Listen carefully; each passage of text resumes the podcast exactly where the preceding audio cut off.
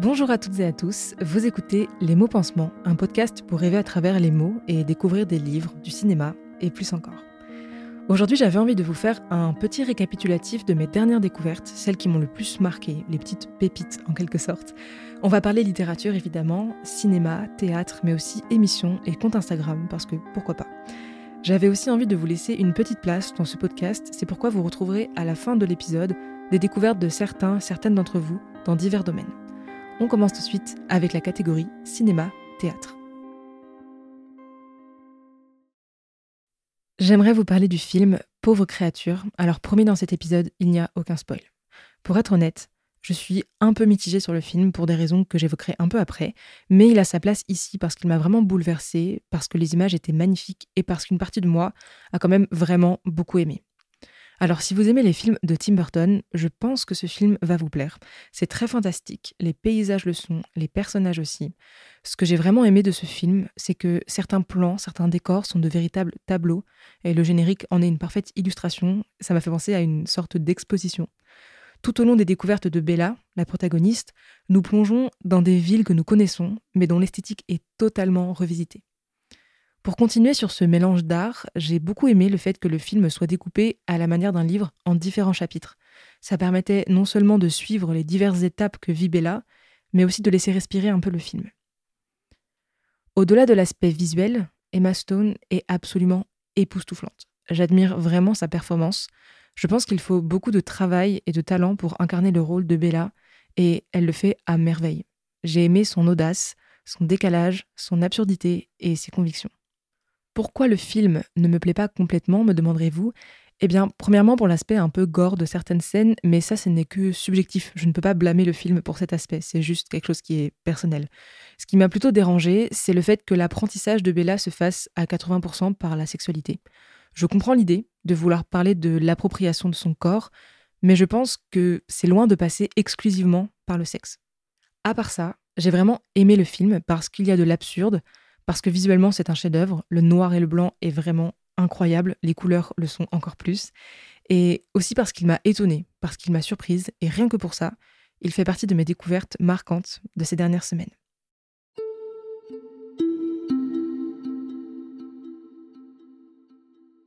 J'aimerais maintenant vous parler d'une pièce de théâtre qui s'appelle Mes copains d'abord, pas du tout dans le même registre. J'ai été la voir au théâtre Le Grand Point Virgule à Paris et c'était la première fois que je voyais une pièce de théâtre qui était plutôt axée sur l'humoristique et c'était vraiment réussi.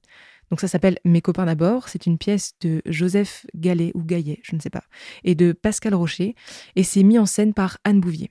Le synopsis de la pièce, ce sont des retrouvailles entre amis qui, tous les dix ans, se retrouvent pour fêter la nouvelle année ensemble.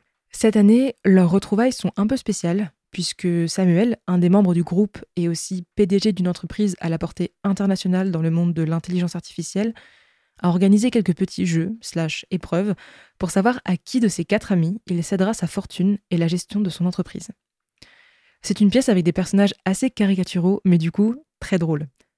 Je ne veux pas trop en dévoiler, donc je n'en dirai pas plus sur les personnages, mais au-delà de l'aspect humoristique de la pièce, on questionne aussi la pérennité de l'amitié, ses difficultés, ce qui la fragilise Est-ce que l'amitié peut résister au temps, à la compétition, à la concurrence?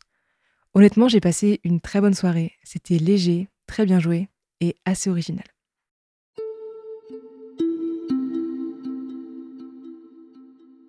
J'aimerais vous parler d'une autre pièce de théâtre que je vais voir ce soir qui s'appelle La beauté sauvera le monde.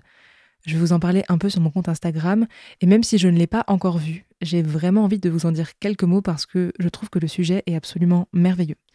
Donc c'est une pièce de et avec Barbara Castin et mise en scène par Pierre Boucard. Je vous lis le synopsis de la pièce. C'est l'histoire d'une femme qui porte sur son dos des livres et dans ses bras un enfant. Elle le berce doucement, tendrement, mais rien à faire. Il ne veut pas dormir. Alors, elle lui raconte la terre d'avant, elle puise dans ses livres et avec eux, ses souvenirs reviennent. Elle se rappelle quand, pas encore mère mais scientifique engagée, elle se confrontait à l'incompréhension de certains politiques, de certains journalistes, à celle de sa famille aussi, à la solitude et à la rage. La terre d'avant, elle la connaissait bien. Elle a tout fait pour la préserver. Voilà, ça donne tellement envie. Euh, j'ai vraiment très très hâte d'aller voir cette pièce. Elle est jouée depuis le 29 janvier et jusqu'au 19 mars au théâtre Essaillon à Paris, le lundi et mardi. Donc si ça vous tente, vous n'avez plus qu'à y aller. Je vous ferai un petit retour dans les prochains jours sur Instagram. J'ai vraiment très hâte d'aller voir ça.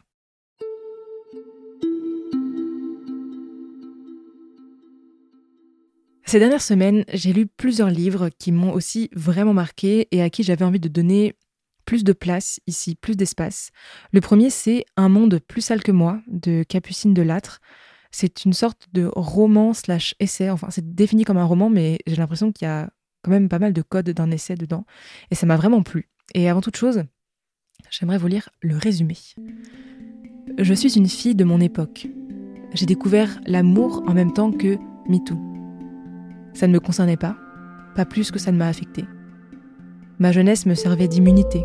J'avais un amoureux, et il me semblait que si je devais croiser la route d'un port un jour, j'en mourrais. Je me trompais sur tous les points.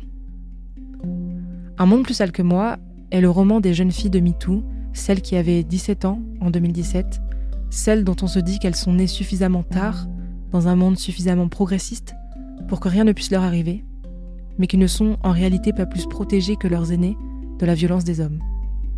C'est l'histoire de toutes ces filles qui croyaient devenir femmes alors qu'elles devenaient proies. C'est l'histoire d'une époque, la nôtre.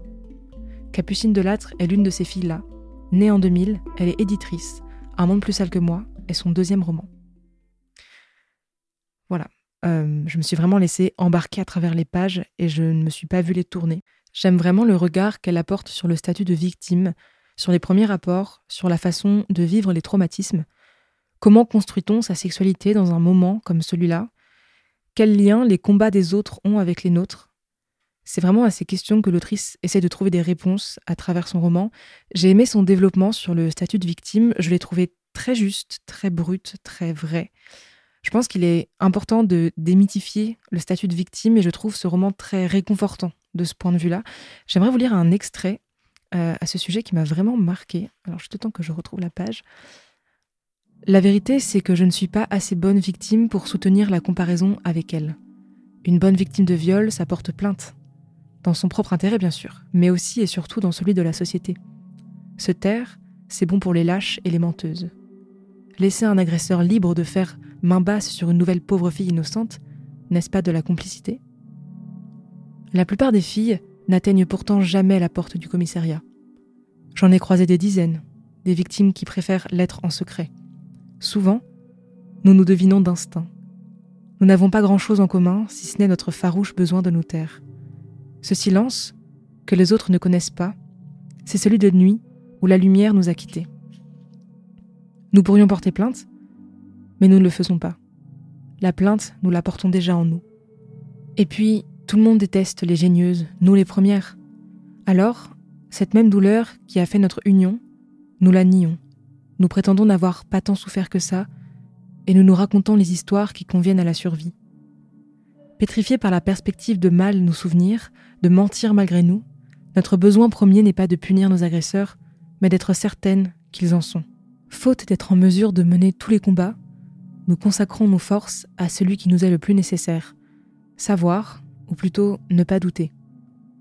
C'est de certitude que nous avons besoin. Vite, alors nous en bricolons des fades et faciles qui ne fâchent personne. Il ne savait pas. Il a fait de son mieux. Petit à petit, nous fabriquons des crimes sans coupable. Il nous soulage, parce que si nous décidons que l'acte relevait de l'accident et non du projet délibéré, alors le sujet est réglé, et un problème que l'on n'a plus à traiter. Est-ce encore un problème?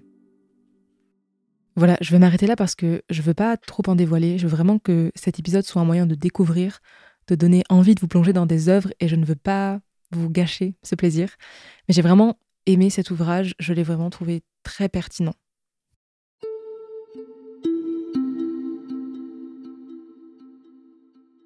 Les Victorieuses. Alors, après avoir lu et vu La Tresse de Laetitia Colombani, dont je pourrais parler vraiment pendant des heures, je me suis plongée dans Les Victorieuses. Au hasard d'une promenade lors d'un séjour à Séville, j'ai trouvé un exemplaire en espagnol dans une librairie. Même si ce n'étaient pas exactement les mots de Laetitia Colobani puisqu'ils étaient traduits, j'ai retrouvé cette façon de construire les récits qui me plaît tant chez cette autrice. J'aime sa façon de mêler les vies, J'aime sa façon de dépeindre les émotions de ses héroïnes. Ses personnages me touchent toujours énormément. J'aime l'entraide, la bienveillance qu'il y a dans ses romans et qui ne masque pas pour autant les difficultés, les doutes et les peines de ces êtres de papier. Je ne vais pas vous lire d'extrait parce que ce serait en espagnol, mais en revanche, je peux vous lire le résumé de ce roman. À 40 ans, Solène a tout sacrifié à sa carrière d'avocate. Ses rêves, ses amis, ses amours. Un jour, elle craque, s'effondre. C'est la dépression, le burn-out. Pour l'aider à reprendre pied, son médecin lui conseille de se tourner vers le bénévolat. Peu convaincue, Solène tombe sur une petite annonce qui éveille sa curiosité, cherche volontaire pour mission d'écrivain public. Elle décide d'y répondre. Envoyée dans un foyer pour femmes en difficulté, elle ne tarde pas à déchanter. Dans le vaste palais de la femme, elle a du mal à trouver ses marques. Les résidentes se montrent distantes, méfiantes, insaisissables. À la faveur d'une tasse de thé, d'une lettre à la reine Elisabeth ou d'un cours de Zumba, Solène découvre des personnalités singulières venues du monde entier. Auprès de Binta, Soumeya, Cynthia, Iris, Salma, Viviane, La Renée et les autres. Elle va peu à peu gagner sa place et se révéler étonnamment vivante. Elle va aussi comprendre le sens de sa vocation, l'écriture. Près d'un siècle plus tôt, Blanche Perron a un combat. Chef de l'armée du salut en France, elle rêve d'offrir un toit à toutes les exclus de la société. Elle se lance dans un projet fou, leur construire un palais. Le palais de la femme existe. Laetitia Colombani nous invite à y entrer pour découvrir ses habitantes, leurs drames et leurs misères, mais aussi leur passion, leur puissance de vie, leur générosité. Voilà, j'espère que ça vous aura donné envie. Si vous avez lu La Tresse et que vous l'avez aimé, je vous conseille vraiment fortement Les Victorieuses qui, à sa manière, nous rappelle le premier roman de l'autrice. Bon, je suis tombée sur une vidéo sur Instagram d'un extrait d'un livre de Florent Oiseau et je me souviens m'être dit il faut que je découvre cet auteur. L'extrait en question était d'une beauté incroyable, une écriture assez brute, mais pleine de poésie, un parfait mélange des deux. J'ai laissé quelques semaines s'écouler et je me suis décidée à acheter un de ses livres, Paris-Venise, en ayant gardé en tête l'aspect très poétique de son écriture. Au final, ce qui m'a plu et ce qui m'a marqué dans Paris-Venise, c'est l'aspect très brut de la plume de Florent Oiseau. Laissez-moi vous lire le résumé. Alors juste avant, je précise que le personnage s'appelle Roman, histoire qu'il n'y ait pas de confusion. Une bonne patte ce roman, une bonne tête, un peu mou mais honnête, comme le bon pain. Pas étonnant qu'il déniche ce boulot idéal, garçon de cabine dans le Paris-Venise, train couchette. De quoi redonner le sourire à Mademoiselle Pajot, sa banquière, et à lui le goût du voyage, car elle s'en passe la nuit dans ce monde en perpétuel mouvement. Les objets perdus qu'on empoche, les clandestins qu'on planque moyennant finance, les combines en loose dés. C'est qu'il en faut de l'argent quand on est amoureux et qu'on roule vers Venise. Et Roman est amoureux. Voilà. Euh, je ne sais pas si vous percevez dans ce résumé le mélange entre poésie et écriture brute, mais euh, le protagoniste n'a vraiment rien d'un héros. C'est un gars ordinaire qui peine à finir les fins de mois, qui doute de lui, qui trouve un travail un peu par dépit, mais qui y prend goût finalement. J'ai beaucoup ri devant ce livre. Je pense que j'en parlerai plus longuement dans un autre épisode ou dans une vidéo, mais je voulais qu'il ait sa place ici parce que c'était vraiment une très très belle découverte.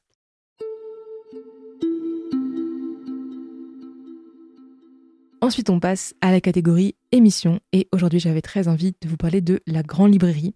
Euh, j'ai eu l'occasion mi-janvier de participer aux coulisses de l'émission qui passe tous les mercredis sur France 5 et qui est aussi disponible en podcast. Et j'avais vraiment très envie de vous en parler ici parce que ce n'est pas une découverte à proprement parler, puisque c'est mon émission préférée, donc je la connais bien. Mais ça a été la découverte des coulisses du fonctionnement de l'émission, euh, le tout le soir où mon auteur préféré, à savoir David Fuenkinos, était invité.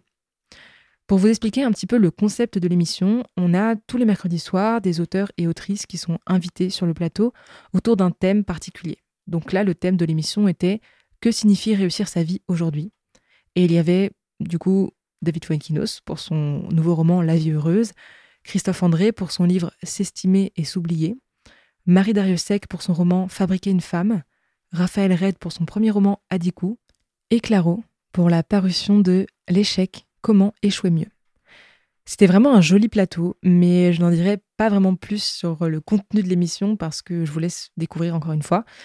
Il y a différents temps d'échange et les auteurs et autrices mêlent leurs idées, rebondissent sur le livre de l'un puis de l'autre.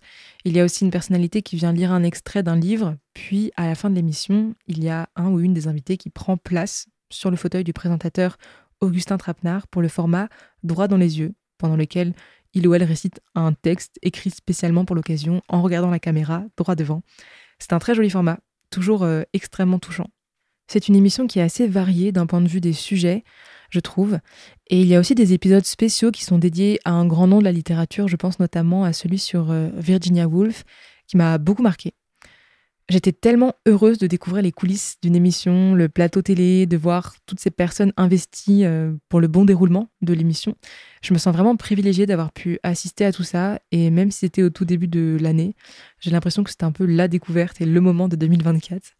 Enfin voilà, je vous invite vraiment à écouter cette émission. J'avoue que moi je l'écoute en podcast et ça m'accompagne un peu partout, dans mes balades, mes trajets, quand je cuisine, enfin bref, un peu tout le temps. Chaque émission dure une heure et demie environ et c'est vraiment un régal. Et puis si ça vous tente, on a sorti une vidéo euh, avec la Grande Librairie sur des extraits de David Fuenkinos. C'est disponible sur leur compte Instagram et sur le mien. D'ailleurs, en parlant de compte Instagram, voilà la dernière découverte que je voulais vous présenter.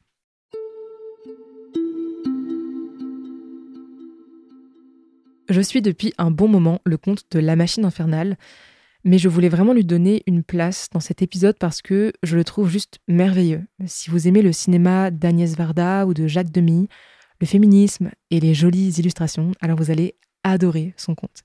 C'est super coloré, toujours extrêmement bien présenté, que ce soit les posts, les stories, les vidéos, tout est vraiment très captivant et franchement, je n'ai jamais été déçue. Il y a quelque chose de très doux dans ce qu'elle fait il y a plein de conseils de films à regarder en ce moment en salle ou de films à regarder sur les différentes plateformes. Et en plus de ça, elle a une boutique en ligne sur laquelle elle vend des illustrations vraiment trop mimi. Donc voilà, je vous conseille à 1000% ce compte. Euh, j'aime aussi son honnêteté sur les films qu'elle va voir en salle, que ce soit une réussite ou non. Le tout avec toujours beaucoup de nuances. Elle nous donne vraiment envie d'aller voir plein de films au cinéma. Donc son compte, c'est La Machine Infernale, si vous voulez faire un tour. Maintenant, j'aimerais vous laisser la place. Ce podcast, c'est aussi un endroit pour exprimer ma subjectivité, mes découvertes, mais j'avais envie qu'il y ait un échange, que vous aussi, vous puissiez avoir une place dans ces épisodes. C'est pourquoi j'ai contacté quelques-uns et quelques-unes d'entre vous pour en savoir un peu plus sur vos découvertes du moment, suite à une story que j'avais faite. Alors, on commence par une découverte littéraire avec Anaïs, qui tient d'ailleurs un conte trop joli qui s'appelle Les plages culturelles, que je vous invite à découvrir. Anaïs nous parle ici de L'armoire au tiroir de couleurs d'Olivia Ruiz qui est paru en 2020. Ce petit roman a fait écho en moi pour de multiples raisons. Olivia Ruiz aborde la vie de Rita. Enfant, la guerre civile espagnole lui oblige à fuir son pays. On suit son exil dans le sud de la France, loin de ses parents. Comment s'adapter dans un pays qui n'est pas le nôtre? Comment s'intégrer quand la population française refuse de voir arriver l'étranger? On parcourt toute la vie de Rita, ses amours, ses peines, sa maternité, ses envies, ses réalisations, et jusqu'à la fin de sa vie. Ayant vécu en Espagne, j'ai ressenti de la nostalgie lorsque Rita évoque son pays. Le roman a de couleurs chaudes qui vous donnent envie de partir à la découverte du pays natal de la protagoniste. Aborder la guerre civile est aussi un défi, elle est trop peu représentée dans la littérature. J'ai eu du mal à me séparer de ce personnage, j'ai pris du temps à finir l'ouvrage, tant je ne voulais pas quitter la vie de Rita. Olivia Ruiz a su me toucher avec son écrit léger mais coloré. Waouh, je sens que vos découvertes vont toutes finir dans ma pile à lire.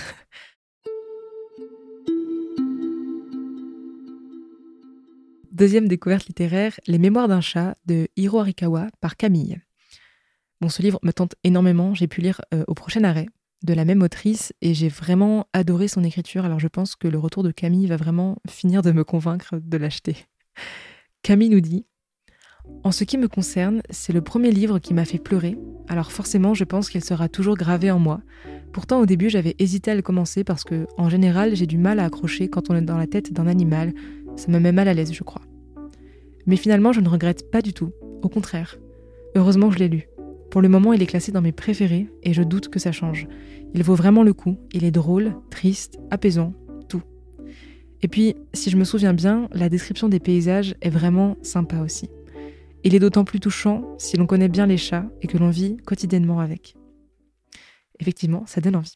Je crois d'ailleurs qu'Hiro Arikawa a sorti récemment un autre livre avec des chats comme personnages principaux. Ça s'appelle Au revoir les chats, il me semble.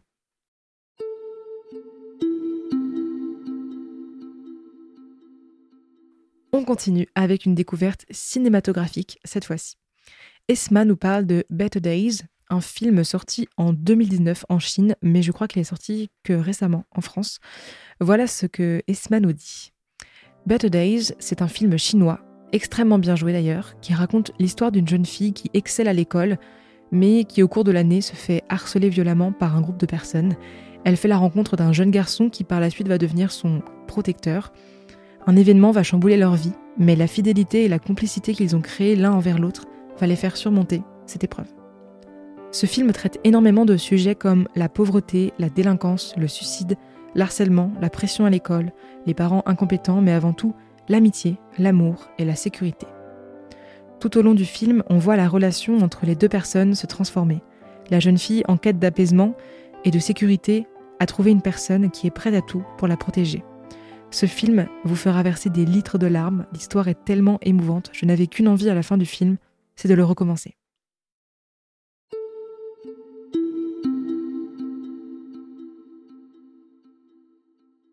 Et pour finir, c'est une pièce de théâtre que nous découvrons grâce à Rachel.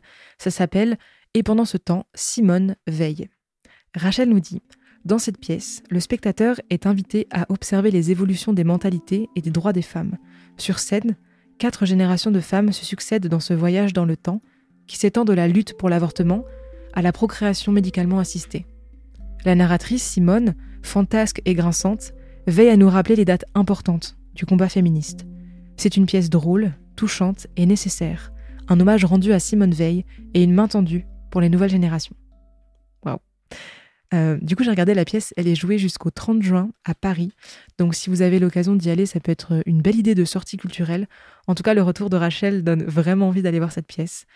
Merci à toutes et à tous pour votre participation. C'était vraiment un plaisir de découvrir les œuvres qui vous ont marqué récemment. Je n'ai pas pu choisir tout le monde, mais j'ai lu toutes vos réponses à cette story et c'était vraiment superbe de vous lire. On refera d'autres épisodes comme ça, c'est promis. En attendant, prenez soin de vous, de votre subjectivité et on se retrouve la semaine prochaine pour un épisode sur Juste la fin du monde. J'avais envie d'un format pour mettre en parallèle une œuvre littéraire et son adaptation cinématographique.